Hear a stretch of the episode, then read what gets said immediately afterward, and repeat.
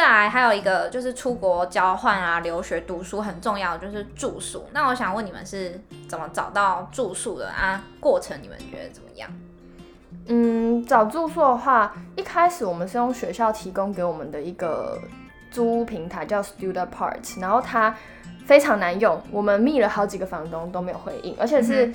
林优良用那个法文问也没有人要理他，就是、嗯、对。他连用法文，然后都已经没有房东要理我、嗯。然后主要也是因为他们大部分都不接受短租。对。然后我们去交换一学期的话，就是大概只有四四个月住四四个月，所以大部分都要求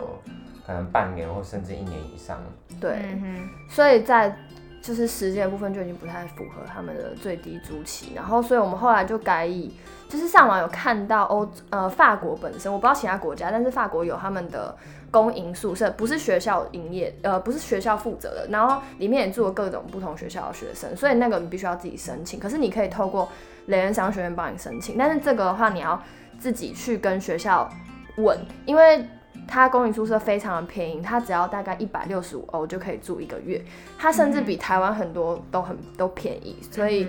呃，它很抢手，然后像外面的住宿的话，大概是基本的是三百欧到四百欧，所以就直接折了一半，折一半，所以这超级抢手，基本上都是法国人在住，就是很少，就比较少看到有那种交换生出现在我们的那个宿舍里面。对，然后呃，法国人又是比较没有像台湾人那么热情嘛，所以你如果没有自己去问学校的话，他们其实不会告诉你有这个东西。嗯，嗯，对，所以我们是自己去问学校，然后透过一个 accommodation team 负责帮我们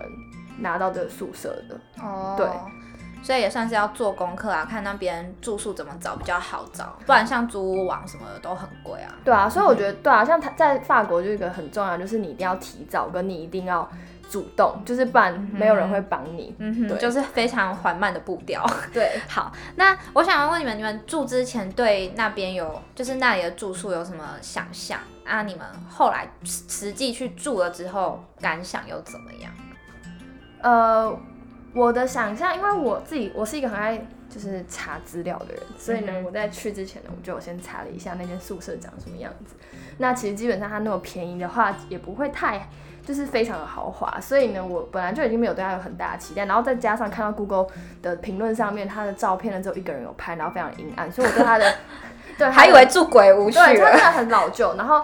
呃，我有也有看到有人说隔音很差，所以我对他的期待值本身就不低，所以我到那边的时候，他本身就不高吧？哦，对，本身就不高，所以呢，就是呃，我到那边对他发现他那么便宜，然后又在市中心，呃，虽然很多东西比较老旧一点，可是我觉得整体来说，对于呃，穷学生是一个很好的选择，而且 CP 值很高，CP、嗯、CP 值非常高，只要你可以接受共用卫浴，我觉得都是可以的。而且其实欧洲人不太爱洗澡，所以从来没有排队过。